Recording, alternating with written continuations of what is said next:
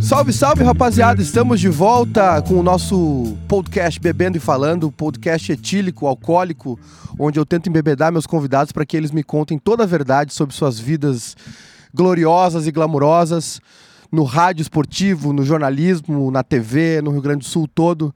Enfim, estamos aqui hoje é, com um convidado especial que está voltando para a nossa querida República Rio Grandense, após um período de colonização no Brasil é o senhor Leonardo Meneghetti. Seja bem-vindo, Meneghetti. Obrigado por ter aceitado meu convite.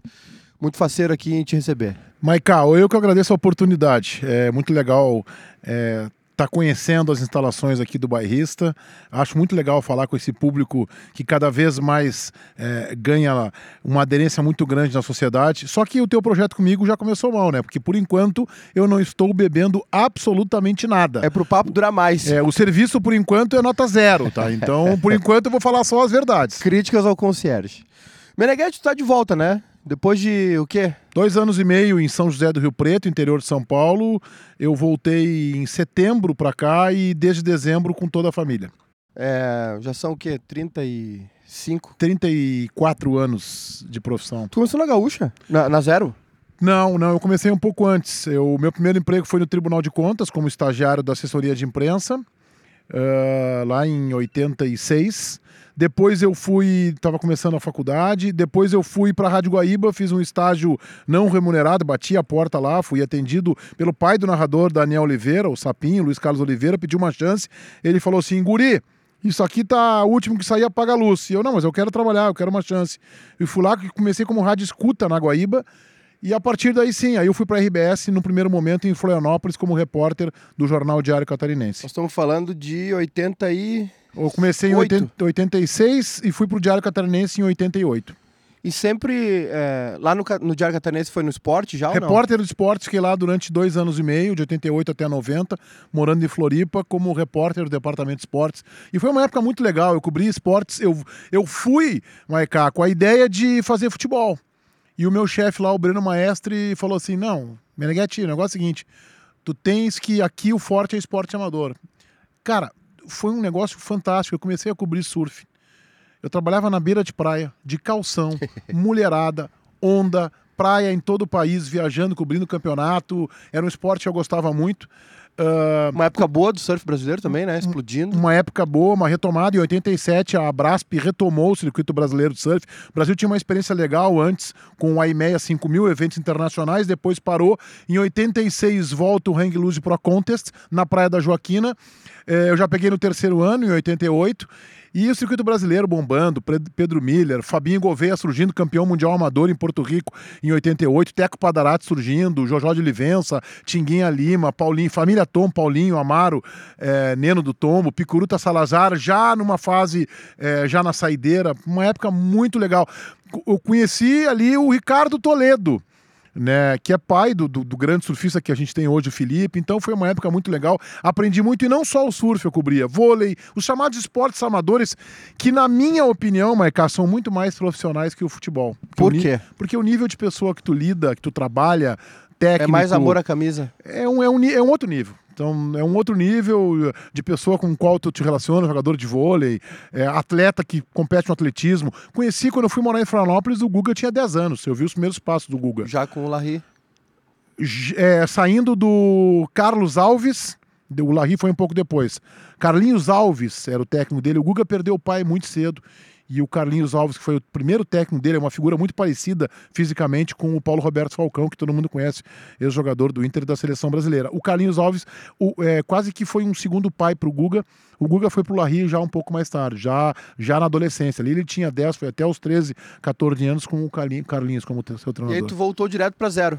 Aí eu fui transferido, eu não consegui passar minha faculdade de jornalismo para lá. Eu estava aqui na PUC, não tinha lá particular, só federal, tentei, não consegui passar, transferir, teria que recomeçar a faculdade eu já tinha dois anos e meio, estava trancado o meu curso aqui na Famecos em Porto Alegre. Daí eu consegui uma transferência, fui chamado pelo Luiz Zini Pires, que era o editor de esportes a zero hora, porque eu, eu mandava muita matéria para o Rio Grande do Sul.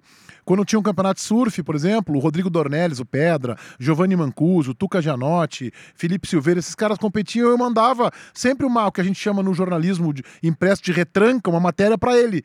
E aí também atletismo e vôlei, muito gaúcho jogando lá nos, no, nas equipes de lá. E aí o Zini foi conhecendo o meu texto e um dia me convidou, perguntou se eu queria voltar e eu voltei. Eu fiquei dois anos e meio lá e vim transferido para Zero Hora para o departamento de esportes também. Futebol. Aí eu fiquei um ano no esporte amador, trabalhando com a Cláudia Coutinho, com o Zini, e logo depois, em 90, ali, 91, 92, eu passo pro futebol para, num primeiro momento, ser setorista do Internacional. E aí tu vai pra Band 95, por aí, 6? Aí eu fico na Zero Hora até 93, fui demitido a pedido do ex-presidente colorado José ah, Asmus. Me conta essa história. É, eu, eu, o Internacional foi campeão da Copa do Brasil em 92, ganhou do Fluminense na final. Um lance de pênalti é, sofrido no Pinga, muito duvidoso até hoje. Célio Silva converteu o gol. E em 93, o Internacional conseguiu a façanha de ser quarto colocado num grupo com quatro equipes: Inter, Flamengo e dois colombianos. Foi uma crise. Libertadores. Libertadores, primeira fase. E na, na, na, naquele momento, alguns jogadores do Inter com os quais eu tinha uma relação mais próxima: Maurício, ponteiro direito, Célio Silva, zagueiro, Pinga, quarto Era, zagueiro. era uma outra época do setorismo. É, né? convivia com as pessoas, não era tão Vestiário. pulverizado, né? Marquinhos, ah, Nando, Gerson me chamaram para denunciar que o Inter, e, com, com casa depois da vírgula, quanto o Inter devia de salário para cada um deles, premiação da Copa do Brasil do ano anterior. Eu fiz a matéria. Antes de fazer a matéria, eu chamei meu chefe, Divino Fonseca, e falei: Divino, essa matéria vai dar rolo, vamos ouvir o diretor de redação, que era o Augusto Nunes. E aí o Divino, vamos, matou no peito, falou assim: eu mato no peito, vamos dar antes que a concorrência dê. Nós demos a matéria no dia seguinte, é, foi chamada de capa da Zero Hora, e no mesmo dia, no dia seguinte, o Asmus liga para o vice-presidente de jornais do Grupo RBS, Marcos Divoskin, e manifestando descontentamento com aquela reportagem. E num primeiro momento eu, eu passo por um E tu processo com a reportagem toda embasada. toda embasada, Toda- com documentos. Os jogadores, os jogadores me deram cópia desse contrato. Era um negócio muito forte. E o, a matéria sempre foi dita pelo meu chefe, pelo Divino. A matéria está correta, mas a repercussão foi muito ruim. Então o Augusto não vai ceder à pressão do Inter, nem do Marcos Voskin, mas vai te colocar num processo de geladeira. Tu topa? Eu topo. Eu falei, eu acho que a RBS nesse momento tem que mostrar que é maior que a pressão do Inter, mas eu aceito. No dia se- aí eu fiquei um dia na geladeira. No dia se saí do setor do Inter. No dia seguinte eu fui chamado e eu fui demitido. Olha, o, o, o presidente José Asmus não, não ficou plenamente satisfeito com o teu processo de geladeira e pediu a tua cabeça, então eu tô te demitindo. E eu fui demitido a zero hora. Isso ainda é comum? Não, né? Eu acho que não é mais tão comum. Sabe que eu acho que se aquele, se aquele episódio acontecesse hoje com um fenômeno das redes sociais, o meu episódio foi discutido, por exemplo, no Conselho Deliberativo do Inter. Ah, ah, então foi, foi um negócio, foi- teve uma repercussão. O Divino Fonseca, meu chefe, foi demitido uma semana depois por pressão da redação. A redação sabia da verdadeira história e não suportou porque eu, aler- eu o alertei. Fala com o Augusto, vamos ver como é que a gente faz a matéria. De repente a gente transforma a matéria numa nota. A matéria foi em, em abertura de página e chamada de capa. Foi dado um destaque Uma grande para a matéria. É, foi o, e o Inter mal, uma crise e tal, vinha de um momento legal de Copa do Brasil conquistada no ano anterior e aquilo ali foi uma ducha de água fria. E aí, eu acho que se fosse hoje, teria esse- com esse episódio da rede social, seria muito desgastante para qualquer veículo de comunicação fazer isso. Sim. Eu acho que não há mais espaço, mas eu acho que ainda há espaço para a pressão. Uhum. Para pressão, acho que ainda há espaço. Mas a ponto de um veículo demitir um profissional por conta disso, não estou dizendo que não aconteça, mas é muito difícil. Daí tu vai pra Band. Daí eu vou pro Correio do Povo. Correio Hilton. Mombach me chama dois tava dias no depois- jornal ainda, É, né? tava no jornal. Dois dias depois da minha demissão, me chama Hilton Mombach. Fui para fui para pro Correio do Povo. E no final do ano eu sou chamado pelo Bira Valdez, que era o diretor de jornalismo da Band, no final de 93, para fazer um teste. Eu nunca tinha passado na frente de uma emissora de televisão ou segurado um microfone de rádio, era um canetinha, como se chama, repórter de jornal, faço um teste e passo e sou chamado para a Band final de 93. E oficialmente o meu começo é em janeiro de 94. Já na TV. Na TV, direto. é, na TV, no primeiro momento, na TV, apresentando o programa aos sábados como repórter do jornalismo daí. Foi a minha primeira experiência no jornalismo. E aí acontece um fato curioso. Eu encontro na cobertura é, ao governo do Estado, Antônio Brito era o candidato PMDB, eu encontro José Asmus, candidato a deputado federal. no dia da eleição, ele me chama e diz assim, Guri, aquilo que aconteceu, tudo foi um mal entendido. Ah, eu não foi bem assim. Eu reclamei, mas a decisão de demitir foi da zero hora. E eu falei, presidente, aquilo que aconteceu eu levarei para o túmulo. eu nunca vou esquecer. O senhor deixou um jovem de 20 e poucos anos desempregado. Eu, eu tinha sonhos, eu estava sendo preparado pela RBS para cobrir a Copa do Mundo de 94. Eu estava, a RBS estava me patrocinando cursos de inglês. No mês seguinte, eu ia para uma viagem de 30 dias nos Estados Unidos cobrir uma competição. O Brasil ia jogar com um time é, B ou sei lá. Eu estava sendo preparado, eu estava num grande momento da minha trajetória profissional e aquele pedido do presidente Asmus sepultou naquele momento a minha trajetória, a minha ascensão. Então, eu realmente jamais vou esquecer aquilo. Foi. Vou voltar então, antes de tu ir pra Band, pro Correio. Doeu? Muito. Muito, muito. Foi um, foi um processo muito dolorido, tanto é que isso foi em, em 93, dia 8 de maio de 93, eu tô, estou até hoje falando, porque eu me sentia um injustiçado. Por que, que eu me senti injustiçado? Porque eu discuti com o meu editor. Eu discuti com o meu editor a matéria e a relevância da matéria. E ele matou no peito e falou assim: eu mato no peito, vamos dar antes que a concorrência dê. Ele não podia ter feito isso. E isso, de alguma maneira, ainda mexe com o Leonardo Meneghetti, que é. Eu nem, eu nem, nem sei qual. É diretor-geral de jornalismo. Qual é o teu cargo? Diretor-geral da Band RS. Diretor-geral da Band RS. Olha só. Vou até, vou até me sentar melhor aqui. é... Eu até achei que você ia estar de gravata hoje. é. Isso de alguma maneira ainda ressoa na tua cabeça quando tu tem que tomar uma decisão mais difícil? Hoje, como aprendizado. Eu, eu, a gente tem que saber que sempre tem alguém superior a nós. Eu trabalho na Band há, há quase 27 anos, há 27 anos já. E eu sei que eu tenho um lápis na mão para ser gestor. Tem decisões que eu tenho que consultar São Paulo.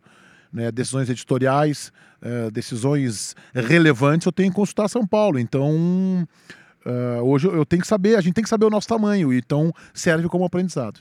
É, qual, qual, era o time aquele da Band nessa época aí? Já era o Garcia, o, o Cabral? Em 95, 94 eu fui para Band TV, a Rádio Bandeirantes ainda, ainda estava um, num processo um pouco assim, digamos, dormente. Marcão, e, Nando, já? Em 95 o Bira e o Jorge Sead remontam o departamento de esportes da Bandeirantes com o seguinte time: narradores Marco Antônio Pereira e Mário Lima. Comentaristas Cláudio Cabral, Paulo Mesquita e João Garcia.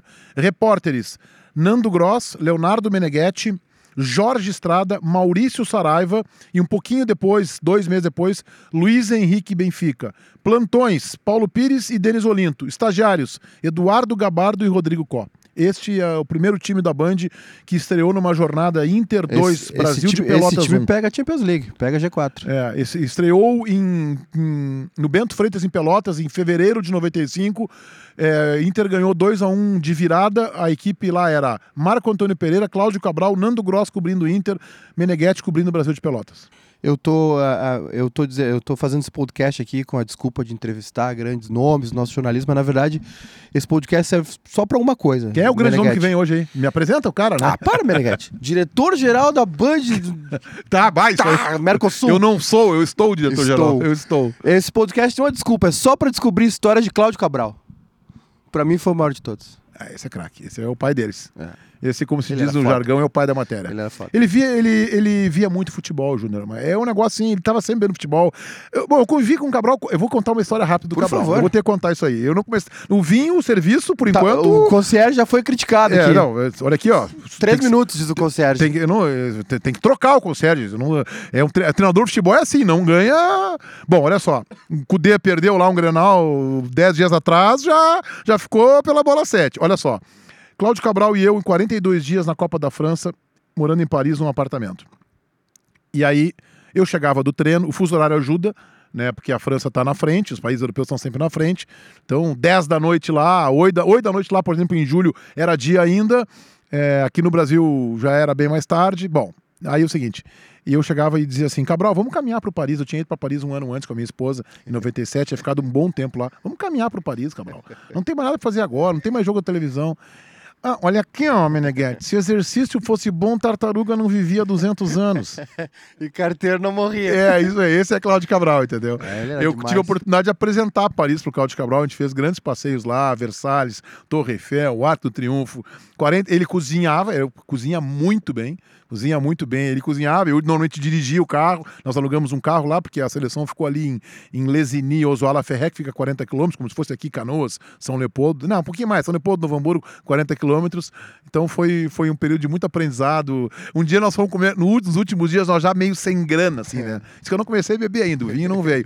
nós já meio sem grana, assim, nós pegamos o cardápio e assim, bah, Cabral, vamos pegar isso. Né? Não, era, não era euro na época, era franco, né? Vamos pegar essa massinha bolonhesa aqui e tal. Era, por exemplo, é, cinco, como se fosse hoje 5 euros a, a, massa, né? Tá, pedimos duas massas lá e pedimos duas Coca-Cola, a grande lá, 500 ml, aí ah, deu seis, pegamos mais duas Coca-Cola, resultado, as Coca-Cola foram cinco vezes o preço da massa. Nós gastamos 20 euros de Coca-Cola e cinco para jantar. É, depois eu vou te mostrar uma foto, uma vez o pessoal do... Já contei essa história aqui, acho que foi com... Com, no episódio com o Guimarães, com o Carlos Guimarães. Grande Guimarães. Fizeram, fizeram uma comunidade no Orkut de ouvintes da Band AM 640, do apito final é, promoveu um encontro com o Cabral ali no Tirol, ali da Zé, de Alencar. Eu, eu sei dessa história. Eu era o único gremista. Que legal, eu aí, sei, eu aí sei ele desse momento mim, aí. Aí ele, falou, aí ele olhou pra mim e falou assim, quando tu nasceu, jogaram na parede e grudou. Falou uma coisa assim, né? aí viram que tu era gremista. E eu, tá bom, Cabral, beleza. Que figura. E a rapaziada toda ali, ele contando história, falando mal do Rooney, aquela história toda. Agora recebeu um amigo lá em cima, Ibsen Pinheiro, né? Grande é. amigo dele. Outro recebeu, grande Francisco, né? Paulo Rogério Amoretti, que faleceu naquele avião da TAM também, muito amigo de Cláudio, muito amigo de Cláudio Cabral e muito criticado por Cláudio Cabral, porque esse é um ensinamento. Pô, o Cabral, Cabral, era ácido pra caramba, né, Com todos. Com todo mundo. Com todos, entendeu? Então não, não, não, não tinha moleza para ele, entendeu? Ele não quer saber, podia ser amigo e ele ficou razoavelmente distante de Paulo Rogério Amoretti, que era seu grande amigo, afinidades políticas na época de dirigente ele internacional. Ele tava nos mandarins também, o, o Amoretti? Cabral, não, o Cabral não, o Amoretti Ibsen, não, Amoretti não. Hugo Amorim, é, Ibsen Pinheiro, é, Cabral. Hugo Amorim foi outro grande nome na Band outro, também, né? É, foi foi um cara realmente importante. O que, que nós temos aqui? Foi um cara. Agora sim, chegou o serviço de bordo. Cas Casal Mendes, vinho verde, português. Vamos ver. Vamos ver. Chegou o serviço de bordo. Então tá. Eu que sirvo? Então tá. Meneghete, aí esse time começa a decolar, né? É, esse 95. time, esse time começa a fazer barulho. Tem um episódio muito legal quando, quando o grupo RBS bota um anúncio na Zero Hora é, das emissoras que cobriam jornalismo. Gaúcha, na época, não tinha Pampa, depois se transformou em Grenal. É, Gaúcha, tanto por cento de Bop, Guaíba, tanto por cento de Bop e terceira emissora, que era a Band, zero. Aí se criou o jargão ouvinte zero, que tem até hoje. Os caras participam da nossa, da nossa rede social, da interatividade. Eu sou ouvinte zero, eu sou ouvinte zero. Aquilo ali foi um prêmio que a RBS, que a Rádio Gaúcha deram pra Band. Porque, porque tu, nada pior que tu chegar alguém e tu tentar enfraquecer um concorrente de tal maneira, eu acho que razoavelmente com uma certa deslealdade, né? É a minha opinião pessoal. Claro. Botar assim zero né? Isso aí, o, o quem, quem, quem ouve aquela rádio sente assim, vem cá, os caras estão me desconsiderando. Eu sou ouvinte dessa rádio. Eu posso até não gostar do comentário do. Ah, o Rafael Bandeira dos Santos uhum. era, fazia parte do apito final. Era o Cabral como colorado sim, identificado sim, sim, e o Rafael Bandeira, ex-presidente gremista, como gremista identificado. Aliás, era muito bom o Rafael na rádio. E aí o seguinte.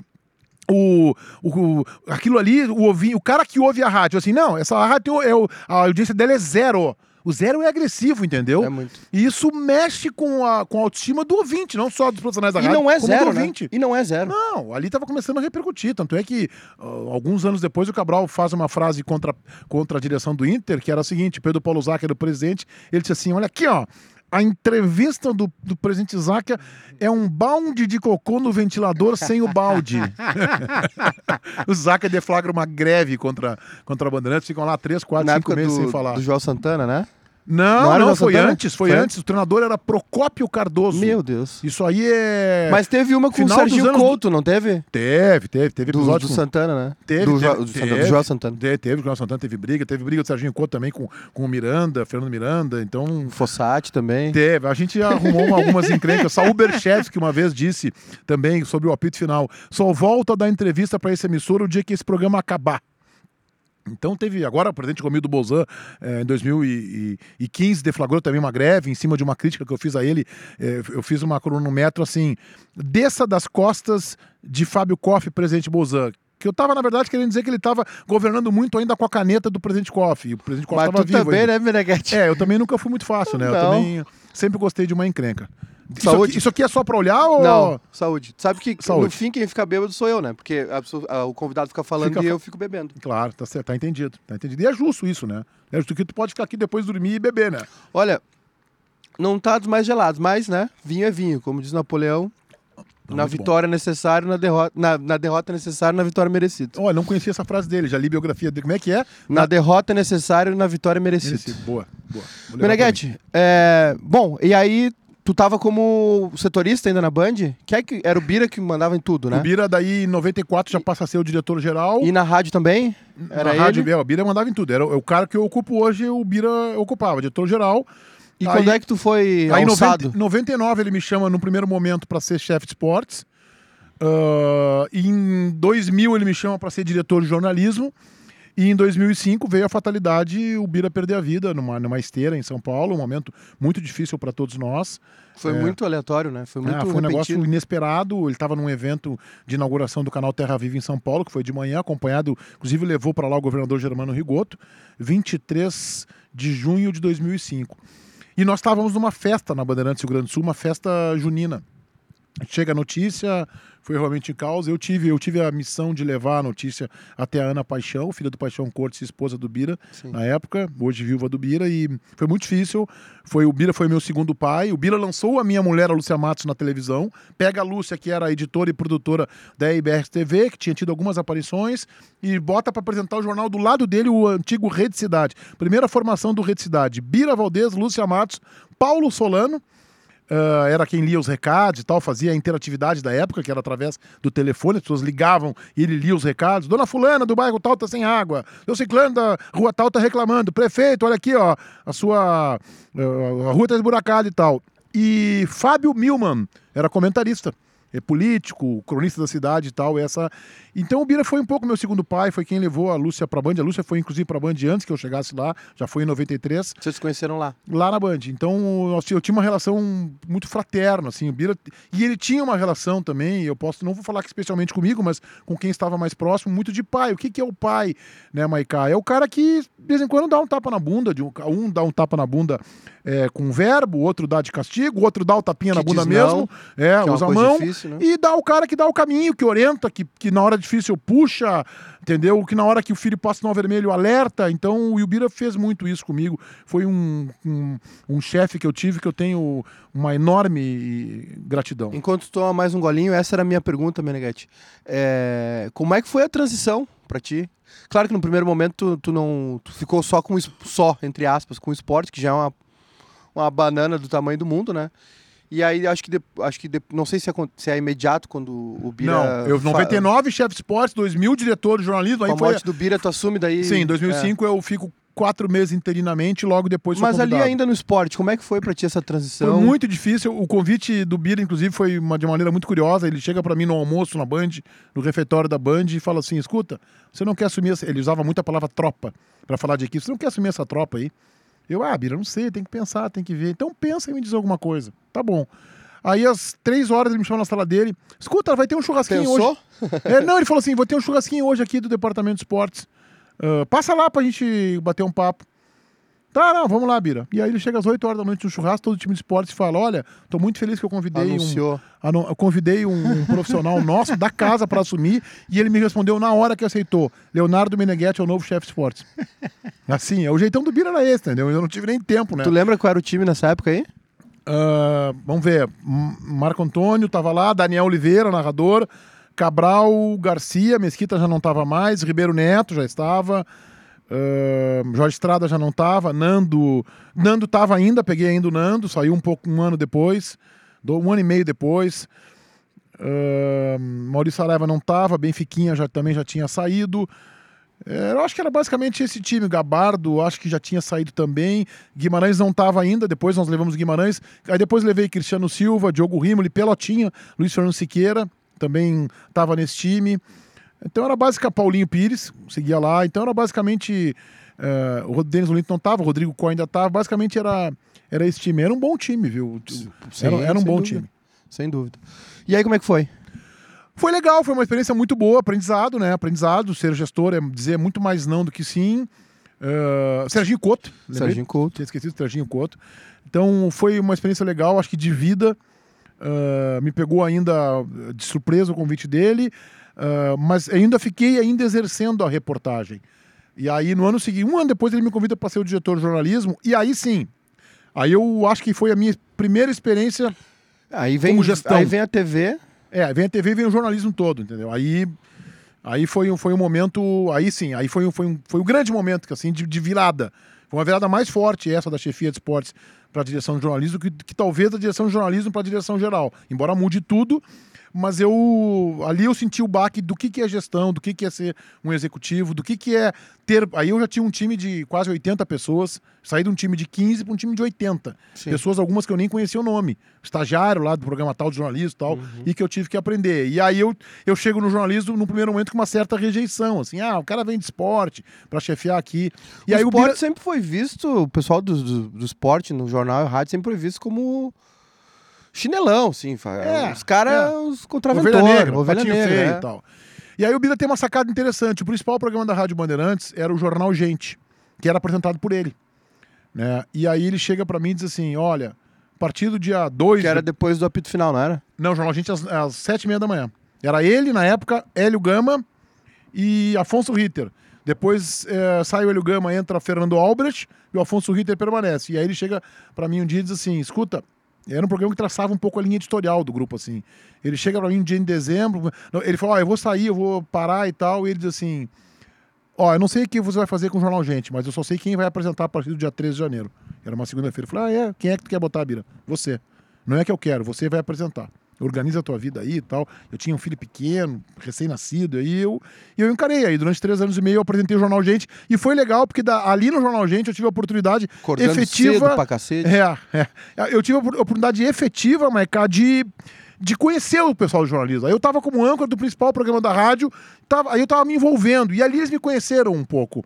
O Meneghetti, que quando entrevista um, um senador como José Sarney, ex-presidente da República, vai lá e pergunta: o senhor não acha um descalabro o senhor morar num estado, se eleger por outro estado? O senhor não acha um descalabro o senhor empregar sua família ali? Aí os caras jornalistas assim. Eu me lembro quando terminava a entrevista do Afonso Ritter, o Albrecht, assim, pô, mas tu perguntou isso na frente dele, no, telefone e tal. Eu, sim, qual é a graça que tem ele desligar o telefone e depois eu dar um pau nele? Teve que perguntar na frente, qual é o problema?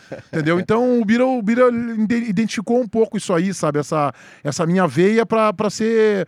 Pra dizer as coisas na frente das pessoas, sem nenhum problema. É uma pergunta que eu tô fazendo. Se o cara quiser desligar o telefone na minha cara, ficar brabo, azar é dele. Eu quero que tu me fale, Meneghetti, de um, de um grande parceiro teu, porque é, é, para mim, assim, é, como um consumidor assíduo de esporte, de rádio, TV, enfim, é, eu queria que tu falasse sobre o Ribeiro Neto.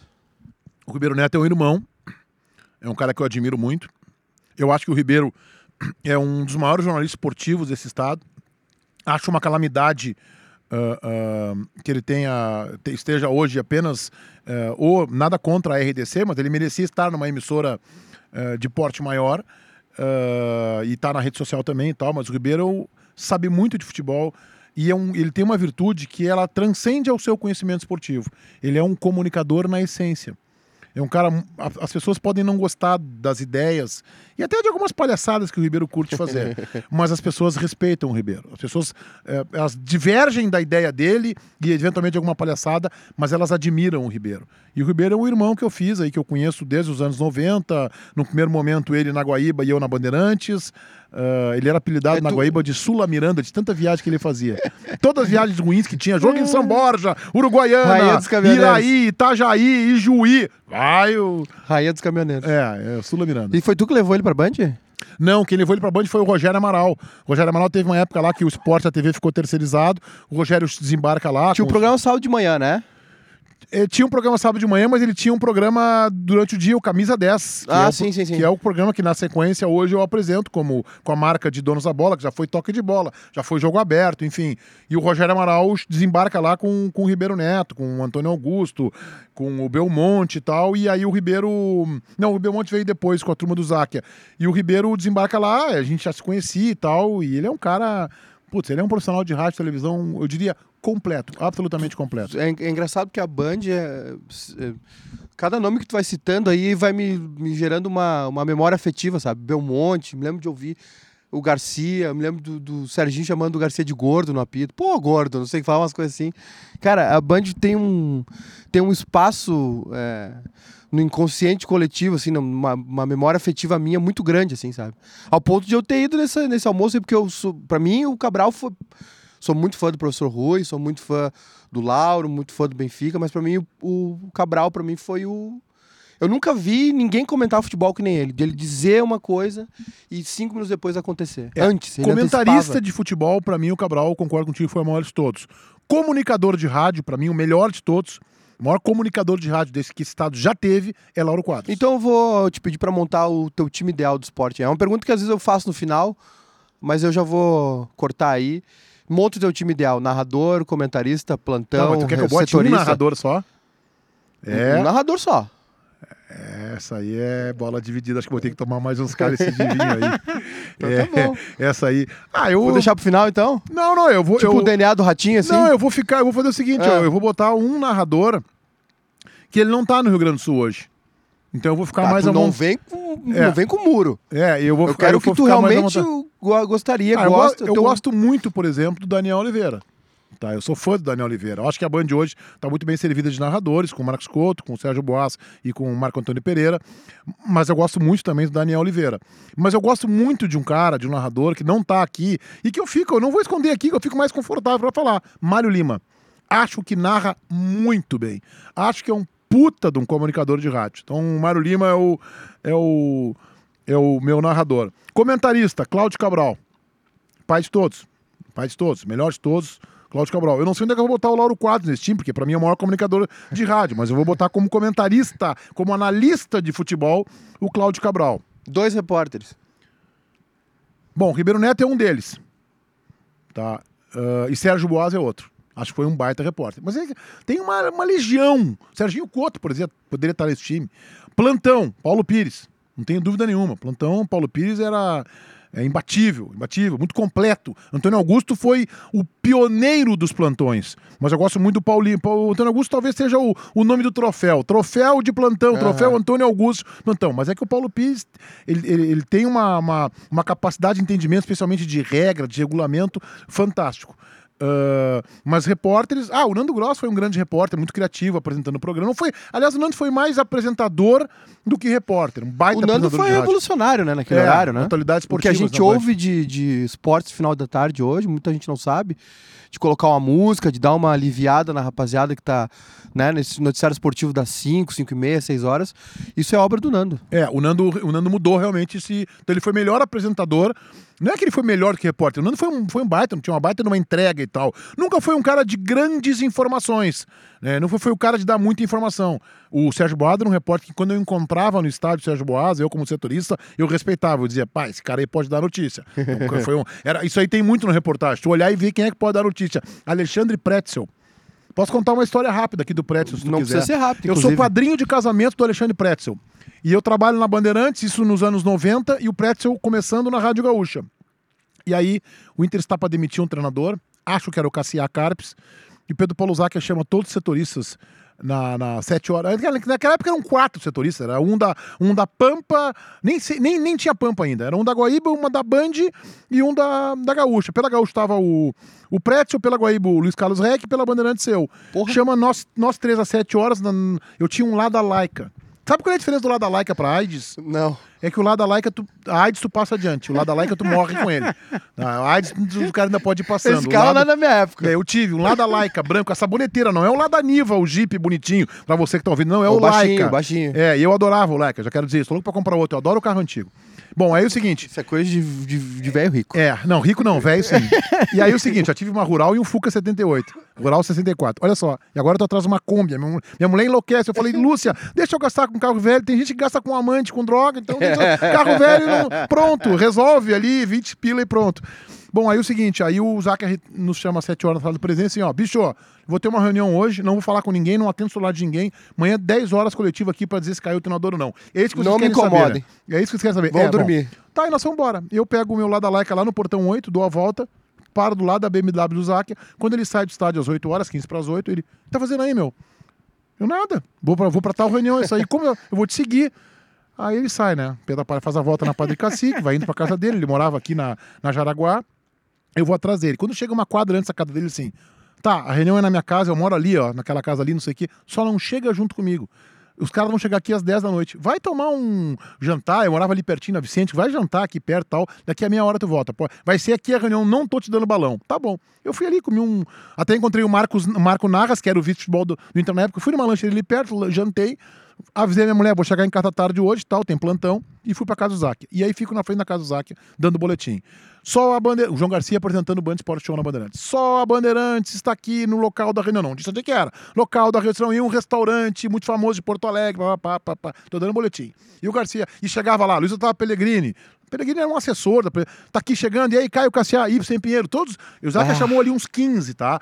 Marco Narras, Larry Pinto Faria Júnior, Luiz Fernando Zac, irmão dele, tal. E eu entrevistando os caras, só eu sozinho. E o REC lá na Guaíba dando discurso. Ah, a Guaíba sabe onde é que é a reunião, mas nós estamos aqui. E o Pretzel lá na Gaúcha. E aí daqui a pouco o Pretzel lá pelas 10h30 me liga.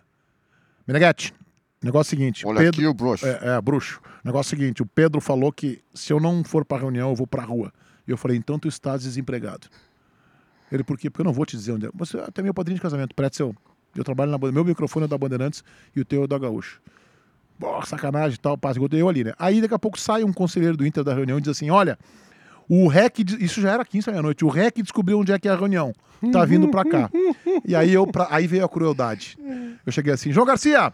Bom, pra ajudar os nossos companheiros, eu vou dizer onde é que é o local da reunião. É na rua Jaraguá, no meu número tal, casa de Pedro Palosac. É bom, o Rec chega com o carro dele, bufando. Eu sabia, desde as 7 horas da noite, onde é que era a reunião, eu não quis vir pra cá, não sei o que. Aí depois chega o Presto lá, daí o Zaca lá, deu uma coletiva, tinha falado pra Bandeirantes que não ia cair o Cassiá, se não me engano, ele acabou não caindo. Acho que era o Cassiá ou era o Rote, um desses aí. Tá, deu, deu uma informação e tal. Cara, eu fiquei um ano brigado com o Pretzel. Um ano, obrigado. Eu era padrinho de casamento dele. Bom, o mundo dá volta, o Pretzel é demitido da Rádio Gaúcha e é contratado onde? Na Band. Pela Bandeirantes. Eu contratei o, o Quem é que Pretzel e tal. demite o Pretzel? Foi tu? Culpa tua do caso da reunião? É, não, não, aí foi um tempo depois, acho que não foi por isso. Acho, acho que era uma pressão do Pedro quase no tom de brincadeira. O Pedro jamais faria isso, Sim. porque é um bom comunicador também. Pedro, pô, olha aqui, descobri como é que é, não vou te botar na rua, meu, não sei o que, Xandão, tal. Eu acho que foi uma, uma pressão quase em tom de brincadeira, mas uma pressão forte que ele tava tomando.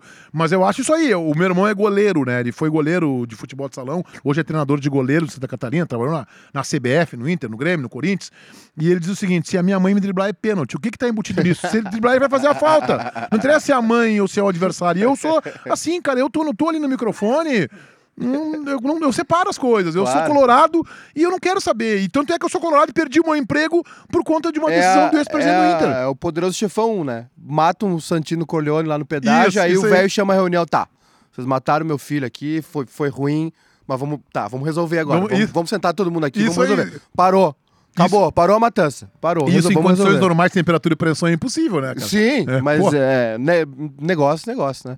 Ô Meneghete, me fala um pouquinho da TV. Como é que caiu no teu colo o programa, né? Foi um- O, o, o apresentador Que que- do Band Sport Show, até, até tu ir pra São Paulo, tu apresentou o programa, né?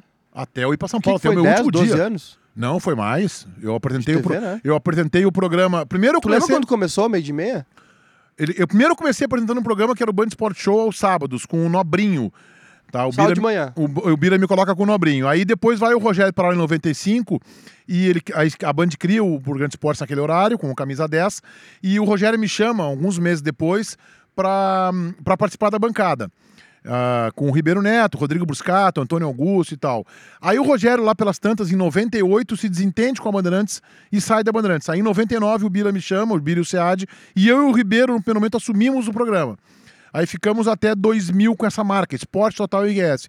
Ao meio-dia e 30 até 1 e meia. Depois muda para toque de bola, depois para jogo aberto e aí para donos da bola. Então eu apresento o programa desde 99, desde fevereiro de 99 que eu apresento o programa. Saí em setembro de 17 e voltei agora em janeiro de 20. Teve uns times bons ali também, né? Tu, Ribeiro, Chico Garcia, Baldaço, Time bom, cara. Pô, tive Zac né? Amaineri, Bellini, Zac Maineri. Bellini, Verdade. Ayrton Ruschel, ah, Luciano Davi fez parte uma época, Tainá, as mulheres, né? Tainá Espinosa, Uhum. a Débora de Oliveira, Roberta Gabardo, eh, Maureen Freitas.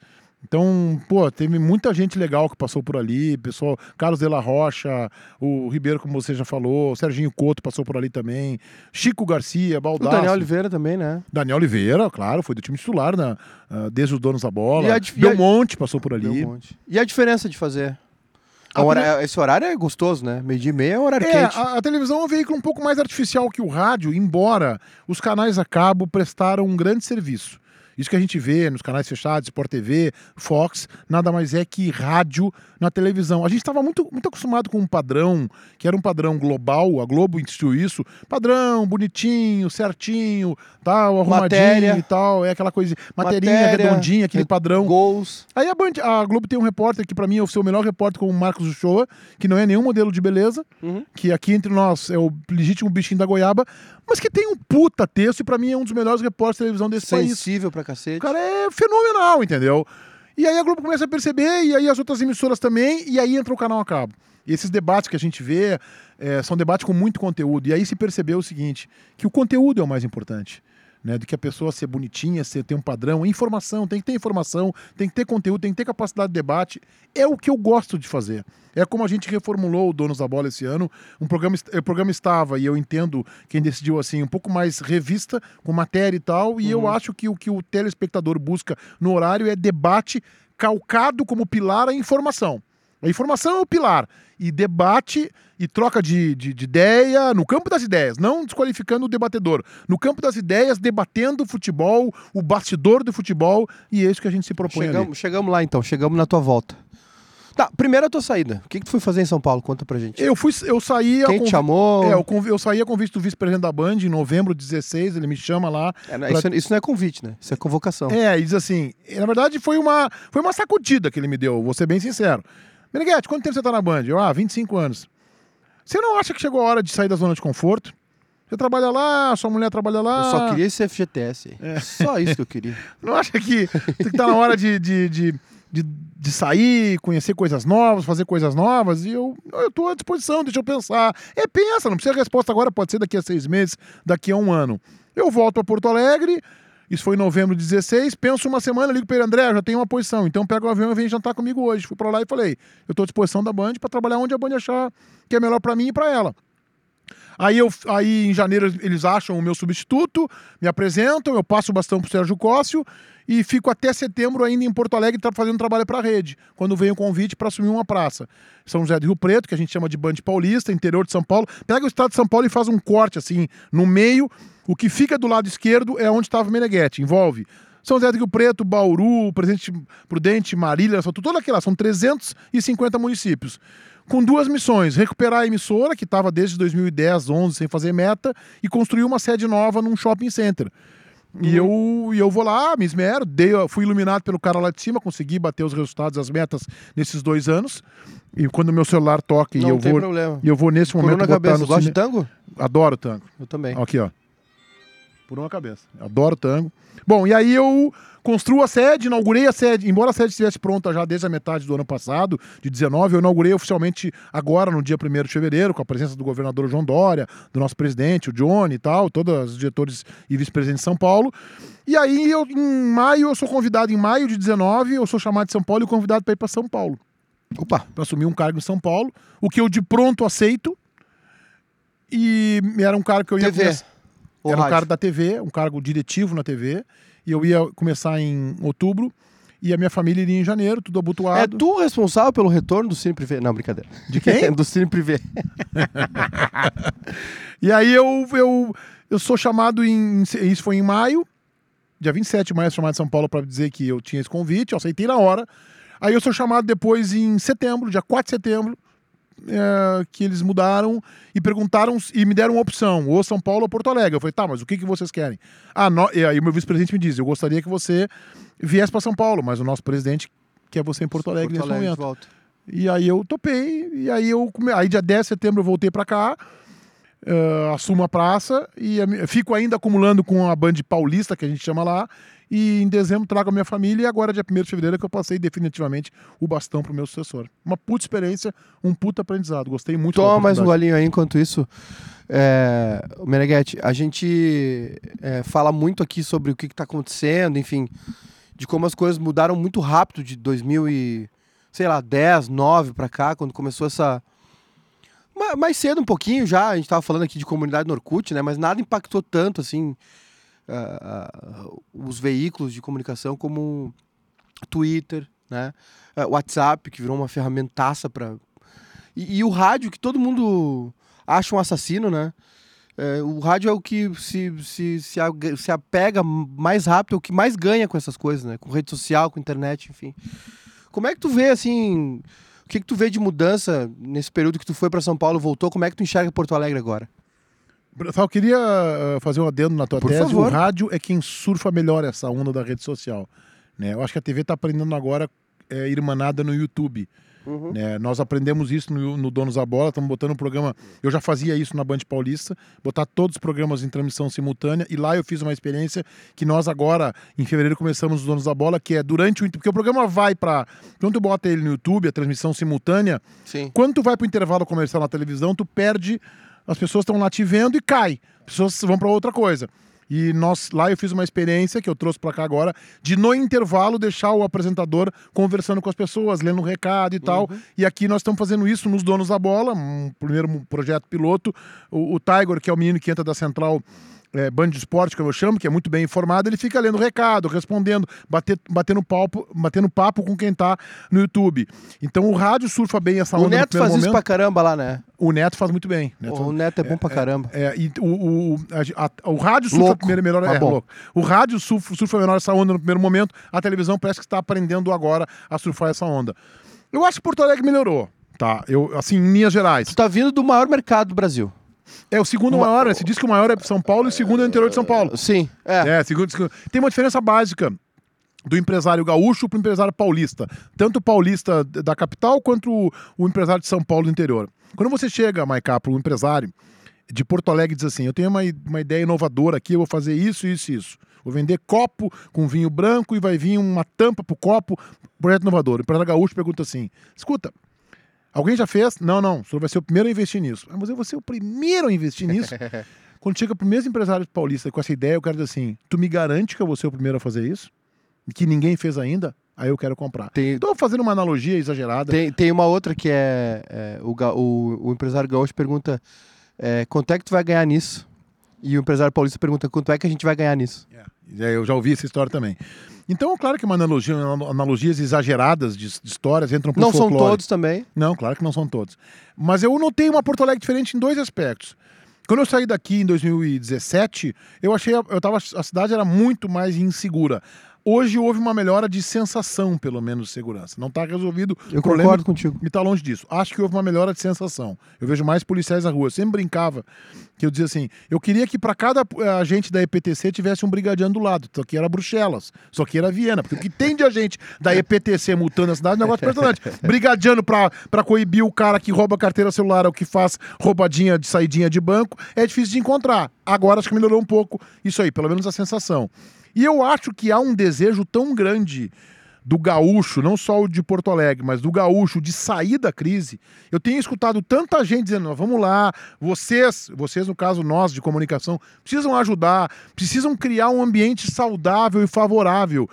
E eu acho que é, a, a imprensa tem que ser crítica, tá? No seu papel, tem que cumprir o seu papel. Mas quando ela puder ajudar para que pelo menos o ambiente seja mais saudável, o ambiente de negócios, nós temos que criar um pouco isso. Porque, como eu digo assim, o Ibsen Pinheiro usava a frase assim, ele que acaba de falecer, usava assim: Não, Meneghetti, o jornalista você sabe separar o joio do trigo. O problema é que ele fica com o joio. O que eu, na analogia, digo assim: avião que levanta voo não é notícia. Avião só é, no- só é notícia quando atrasa ou quando cai. Vou ter três vezes na madeira aqui. Claro. Não, tu não vê nenhuma emissora botando um repórter no aeroporto pra dizer o seguinte: olha, os Saiu voos no todos horário. No horário, tá tudo beleza aqui. tá, então tu sai daí, tu vai pra onde tá dando uma M. Né? É, é assim que é pautado o, processo. Mas eu acho que cabe a gente contar histórias positivas. A Band faz isso, por exemplo, num projeto que a gente lançou lá atrás, o Rio Grande que dá certo. Contar cases de gente que empreende, que faz acontecer, que gera negócio, que gera emprego, que movimenta a economia da cidade, por menor que seja ou por maior que seja, para tentar contagiar e criar um ambiente favorável. E eu acho que todo mundo é convidado a fazer isso. Mas eu vi uma melhora. A situação ainda é difícil no Rio Grande do Sul, mas eu vi uma melhora de uma, uma vontade de melhorar. Tem uma coisa, Maiká, que eu não, que eu não concordo. E, e eu pensava isso antes de morar fora, e isso foi fortalecido quando eu saí do Rio Grande do Sul em 2017. Nós somos muito bairristas. Uhum. Né? Um nome bom para falar aqui agora. Nós somos muito gaúchos, muito gaudérios. É legal isso, mas às vezes exageramos. Como analogia bem emblemática, cantar o hino rio-grandense. É, é uma bobagem que a CBF inventou, que tem que cantar o hino brasileiro em tudo que é jogo. Não adianta pra porcaria nenhuma isso, tá? É só pra perder lá 3, 4 minutos. Mas aí o gaúcho vai lá e canta em cima o hino rio-grandense.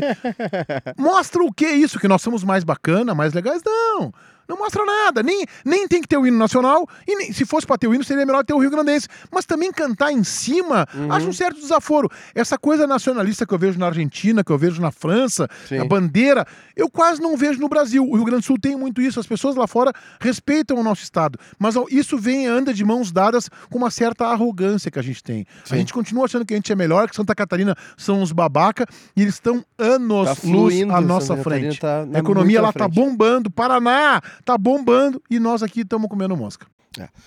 Meneghetti, falando ainda sobre o que, que tu encontrou diferente nessa tua saída e retorno, o que, que tu viu de diferente do nosso rádio jornalismo, no jornalismo esportivo de uma maneira geral aqui no Sul? Nada.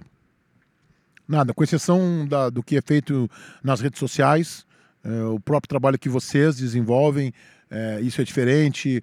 É, pessoas que estão tendo iniciativas é, isoladas, como o próprio Daniel Oliveira, o Uhum. Ribeiro, o Baldaço, o JB. é, eu não, na, no- na grande mídia, eu não vi nada. E acho, e eu não sou de jogar confete, Uhum. eu não ando com serpentina e nem confete no bolso, mas eu acho que quem fez o último movimento ah, interessante em termos de equipe esportiva do Rádio Grande do Sul é a Bandeirantes, quando agora contrata, monta uma equipe que, que começa lá com, com o Mendelski, com o Kleber Benvenu, e aí monta uma equipe de esportes que traz o Marco Antônio Pereira, traz o Luiz Henrique Benfica, traz o Sinote, traz o JB, traz o Baldaço, promove internamente algumas pessoas, como o César Cidade, como o Alex Bagé, puxando para televisão. Eu acho que esse foi o último grande movimento que a gente teve de iniciativa de, em primeiro lugar, de abrir, reabrir mercado, porque são bons profissionais, e de renovar, renovar ainda que se traga pessoas experientes. Mas, mas a gente também promove, tá? E o Tiger Junk na televisão todos os dias para todo o estado, é o menino. Então, de, de apostar no novo, mas sem desqualificar o antigo, o velho. Então, acho que quem fez o último movimento foi a Band agora, entre dezembro e janeiro, reformulando. Nós precisávamos disso, mas eu não vi nada de diferente nas outras emissoras. Respeito todas, acho que todas fazem o seu trabalho de forma honesta, correta, mas também entendo que não fazem porque não há recursos. Né? E talvez eu, eu tenha que ter humildade suficiente para pensar que a Band precisava fazer e fez. Gastou? Ah, gastou o que achou que podia gastar. A gente não. é, Eu tenho uma gestão muito responsável. eh, Claro. de corte de despesas permanente, eu sou muito focado nisso. É uma missão que eu tenho, é difícil, é árduo, perco amigos por conta disso, eh, mas a gente precisou. Eu acho que não é gasto. Eu acho que é investimento. Acho que gasto Sim. é quando tu. É que nem um time de futebol, contrata o, o jogador que não dá resultado. Natanael é gasto. 350 quilos de alcatra por mês. Três anos de contrato. Esse é gasto. Mas eu acho que o D'Alessandro não é gasto. Eu ia e posso citar o Grêmio com, com tantos exemplos. A- Acho que o Diego Souza não é gasto. Talvez gasto seja lá um, um lateral que o Grêmio contratou, que não joga nada. Eu acho que o Cortez, que o Renato recuperou também. Gasto é o André. Esse é gasto. Mas o Diego Souza não é, é investimento.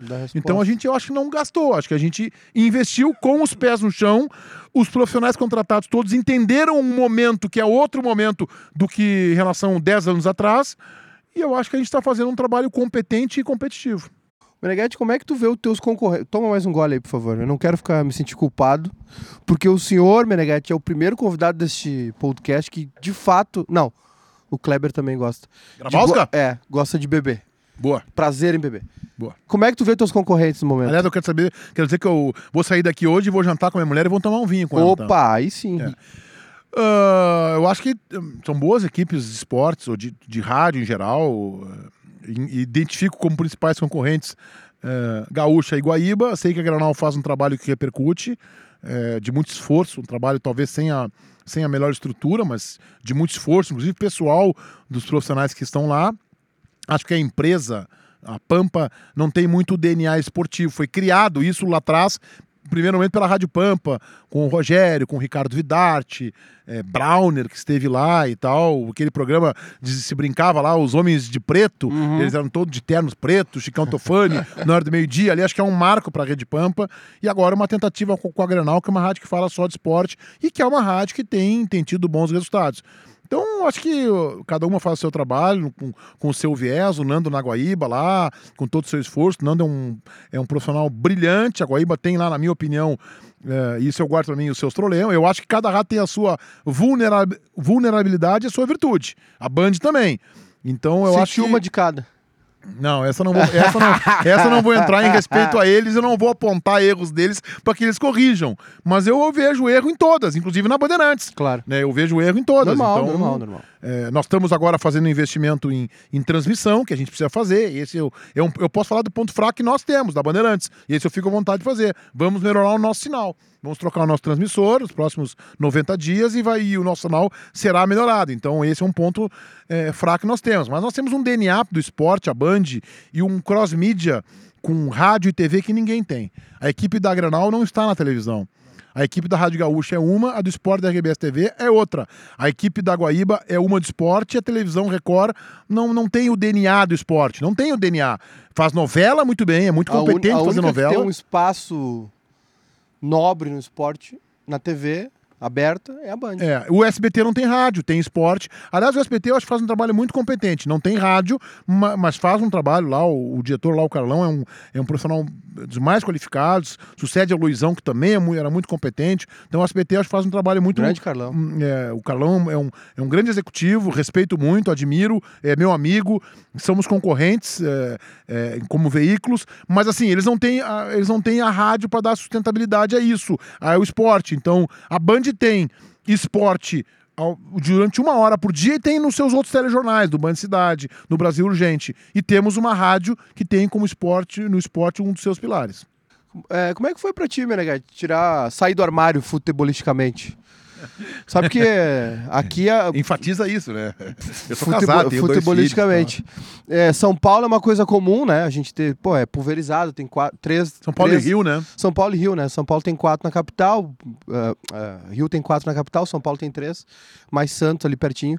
Como é que foi pra ti isso aí? E agora, porque agora tu é um gestor colorado. É, em 2015 eu decidi assumir meu clube. Por quê? Porque eu tava, tava me incomodando muito naquela época. A minha mulher é gremista, a Lúcia é gremista. Meus filhos são colorados, o Antônio e o Valentim. Então nós íamos almoçar no shopping, eu moro na Zona Sul de Porto Alegre. E a Lúcia queria botar uma camisa do Grêmio, eu dizia, não bota. Vão achar que eu sou gremista, vou estar abraçado em ti. Meus filhos queriam colocar uma camisa do Inter, eu dizia, não botem, vão achar que eu sou colorado. E aí chegou um dia que eu. Aí comecei a perceber um pouco assim, né? Teve uma época em 2015 que mães morreram em sinaleiras em Porto Alegre, deixando seus filhos em escola. O Estado Islâmico estava implodindo, explodindo pessoas. Amigos meus com Tu foi câncer. impactado pela globalização das notícias. Talvez sim. Talvez sim, mas cara, Pode não tinha percebido isso, mas amigos meus com câncer, com infarto, com um problema com isso, aquilo.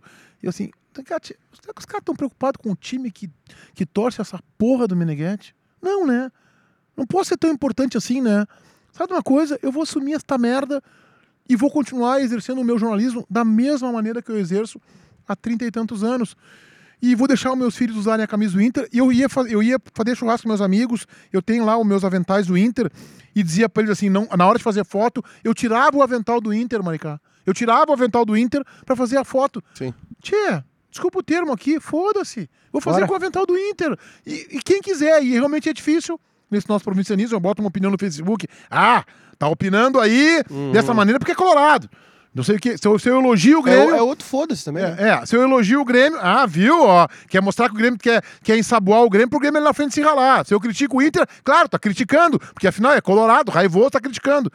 Então, assim, não tem solução. Não tem alternativa para contentar todo mundo. Eu vou assumir, tô com 30 e tantos anos de profissão, não tô mais numa linha de frente tão combativa, de setor, de clube, de viajar. Assumi, não foi fácil, não é fácil ainda, mas a minha cabeça deita no travesseiro e dorme, e eu, e eu sei, tá? E eu sei que as pessoas não conseguem reconhecer isso. Eu sei que eu continuo sendo tendo a mesma isenção. Quando tem um Grenal, eu não escondo. Eu torço para o Internacional. Eu brinco com a minha mulher. Minha mulher, ela deu três reboladas para mim no último sábado. No último sábado, não, dez dias atrás. Primeiro o Grêmio vai lá e faz um gol, ela vem rebolando. Ah, tá aí, ó. Aí é anulado. Aí eu faço o gol. Eu falei, bom, tu vai ficar rebolando aqui, que o cara vai. O Jean-Pierre vai ficar anulando o gol do Grêmio até não sei que hora. Até que o Grêmio faz um que não anula. Aí já era aos 40 do segundo tempo. Então, assim, brincamos em casa. Sou colorado. Mas na hora que eu vou pro microfone, eu me despeço disso, cara. E eu vou lá para criticar o Renato, elogiar o Renato, criticar o Cudê, elogiar o Cudê com a mesma intensidade. Acreditem ou não, ali no microfone, não tô pensando nisso, ali é minha profissão. Uhum. Meu irmão, coloradésimo, foi, treina... foi jogador e goleiro do futsal do Grêmio na época que o Pelaipe era diretor. O meu pai, coloradaço, jogou até a categoria, na época era os juniores, não era sub-20, 23, uhum. juniores jogou no Grêmio. Então, e na, na, nossa casa, o futebol, meu avô foi zagueiro do Inter. Primeiro título do Inter em 1927, o velho Reinaldo Meneghetti era o capitão do time. Ganha de 3x1 do Grêmio Bagé e faz um gol de pênalti. Então, assim, minha família é de Colorados, realmente. Casei com uma gremista, minha sogra é gremista, minha mulher é gremista. o Granal 5x0, eu tava fazendo uma, um churrasco na minha casa, final de tarde, com a minha sogra me gozando. Dia dos pais. É, é isso aí. E, cara, não tô nem aí, cara. Vou pro dia pro programa, Bora. vou sentar o sarrafo no Inter como sentaria o sarrafo no Grêmio se o Granal fosse 5x0 pro Inter. Então, e eu acho até, né, Meneghetti, que a gente tá indo por um caminho de. Você, vocês, né, que são aí os grandes nomes da, do jornalismo esportivo, do, do nosso rádio, TV. É, essa gurizada que tá vindo agora, que tá se criando agora, essa geração, a galera que nem sabe que vai fazer rádio, vai fazer TV, vai fazer jornal, mas tá com Instagram, com foto no estádio, foto da camisa. Acabou isso. Acabou. acabou. Isso, se não acabou, tá acabando. É Esse anonimato aí, eu não, nunca quis contagiar ninguém. Respeito quem prefere o anonimato. Acho que é bacana, cada um segue a sua linha. Não contagio ninguém. Quando alguém vem me dizer, tô pensando em assumir e tal, eu, ó, é uma adesão pessoal, de caráter irrevogável pessoal. Senta com a tua mulher, com teus filhos, avalia, tem consequências boas e ruins. Tu pode sair na rua que nem eu no meu condomínio na praia. Eu vou jogar bola com os caras, jogo de camisa do Inter, tô tranquilo, os caras fazem foto comigo, brincam, mas tem consequências. Qualquer opinião que eu dou em rede social, na televisão, eu sou rotulado. Tá falando isso porque é colorado, porque é gremista. Isso aqui que eu penso, azar é deles. Azar. Como é que foi essa treta com o Renato aí? Cara, o Renato, em primeiro lugar, que é uma grande figura, né? Um cara, um cara que admiro, é um cara que eu respeito muito. Uh, como eu... gestor, tá? Tô te perguntando como gestor. É, eu, assim, ó, tem um lado que foi muito bom para nós, né? Com nove programas, criar uma. O Renato. Porque o problema é tu criar bronca com o. Como é o técnico do Inter que teve agora aqui, que veio do. Aquele carioca lá, agora me esqueci o nome. É o. Eu chamava Zé ele Ricardo? de. Zé Ricardo, Rote Carioca. É. Tu criar bronca com o Zé Ricardo é ruim. entendeu? Agora tu criar com o Abel, com o Renato, com, com o D'Alessandro. Com os cascas. É, com todo o respeito, é bom. Então a gente Teve um debate lá na Bandeirantes sobre Thiago Neves e Diego Souza, que eu me posicionei favorável à contratação dos dois jogadores. O César Cidade Dias, que é o gremista identificado, foi favorável. Baldaço então contra. Então tu tava com o Renato. É, com Renato. é, mas, mas daí depois tem, tem sequela isso. Aí o Baldaço contra, o Alex Bagé contra e o JB neutro. Era contra o Diego Souza e o Thiago Neves. É um debate acalorado. O Bagé traz para o debate uma informação de que o Thiago Neves era vizinho do Renato. Isso chega no Renato assim. Eu falei com o assessor de imprensa do Renato, o Diogo Aida, muito gentil olhasse, e ele me conta assim: é que vocês falaram no programa, isso foi dito pro Renato, eu não vi, Meneghetti, que o Renato teria comprado uma casa na Barra para facilitar a vinda dele, para ser vizinho do Thiago Neves e facilitar a vida dele pro Grêmio. Eu falei, sem fio. Eu não, nós não falamos isso, nós falamos que eles são vizinhos. Aliás, quem falou isso foi o Renato. É meu vizinho na Barra. Ah, pois é, eu realmente nunca vi isso, mas falar pro Renato. Eu nem o... sabia que o Renato ia pra Barra, pra mim é. ele tava sempre em Panema. É, verdade. O JB dá uma informação um dia falando sobre a vida do Renato, mora em hotel e tal, e ele faz a seguinte informação. É, o Renato, inclusive, tem um esquema armado no hotel que ele mora, para não aparecer muito, para uma entrada lateral, meio secreta. Quem vai visitar os seus familiares, a Carol, também não para não passar pelo saguão. E o, e o Renato fica magoado com isso. O próprio Diogo me disse, ficou chateado com isso. É óbvio que aí o Renato vai num dia e diz assim: ah, tem muita gente. Eh, o Renato fala a seguinte frase: Eu. Tem gente aqui no Rio Grande do Sul que tem medo de falar, mas eu não tenho. Tem muito recalcado na imprensa. E eu vou falar aqui. E segue a coletiva. E não fala os nomes. E aí eu chego no dia seguinte assim: olha, eu acho que faltou. O Renato faltou coragem para ele. E o, eu uso a expressão, faltou coragem. O Renato falou que tem muita gente que tem medo, que tem muito recalcado na imprensa, mas não deu os nomes. E o JB disse, é, o Renato teve medo de dar os nomes. Então esses três episódios magoaram o Renato. Ou seja, as críticas às contratações do Grêmio, o debate que a gente fez, a história de que ele teria comprado uma casa que a gente nunca abordou e a, a história do hotel e essa questão dele ter falado, mas não ter dado os nomes. E eu continuo com a mesma opinião. E quando o Renato for no programa, eu vou dizer isso para ele. Eu acho que você não teve coragem para dar os nomes. Ele vai? Não, até agora não. Ele falou, aí ele dá a entrevista coletiva, dá um pau na gente. Uh, quando o JB pergunta quem são os recalcados, ele aponta que são os integrantes donos da bola. Nós brincamos com isso. Nós passamos a nos chamar de recalcados da bola o que desmancha por si só o apelido e a nossa mágoa, não tem mágoa nenhuma, a gente entende que faz parte. Ele disse que se quiserem que eu vá conversar no programa, eu vou. E até agora não foi. E eu acho que não está faltando coragem ao Renato para ir ao programa. Acho que ele tem coragem de debater. Mas eu acho que ele está tendo uma estratégia de esperar ganhar um campeonato gaúcho, ganhar um título para ir até o programa. Olha, eu só vi o Renato em um programa, uma vez com o Paulo Santana no Jornal do Almoço. Nunca vi o Renato em lugar nenhum, né? Talvez ele não vai, isso, né? Mas ele disse que iria. Se quiserem que eu vá conversar, a frase é essa. Se quiserem que eu vá conversar no programa, eu vou. Bom, não é que tu fala isso, tu tem que ir, tipo, porque senão, porque já há gremistas, eu vejo pelas minhas redes sociais, dizendo o seguinte: o Renato tem a obrigação de ir. Ele pipocou. Já tem gremista pensando isso. Eu não acho isso, tá? Eu não penso isso, mas já tem gente que pensa isso. Falando em ir e não ir, vou, não vou, Meneghete, para onde é que nós vamos? O que, que vai acontecer com nossas rádios? O que, que vai acontecer com as nossas televisões aqui no Rio Grande do Sul? Eu acho que elas vão ter que aprender a fazer televisão, a fazer rádio cada vez de forma mais barata e mais leve. As embarcações têm que ter pouco peso para fazer a travessia. O momento é de travessia. O dinheiro, a verba publicitária diminuiu consideravelmente, a concorrência aumentou, porque a gente concorre hoje com a rede social, a gente concorre hoje com a internet, cada vez mais. Uh, então a gente vai ter que se adaptar e fazer rádio de uma maneira muito leve muito adequada. Os profissionais vão ter que se adaptar.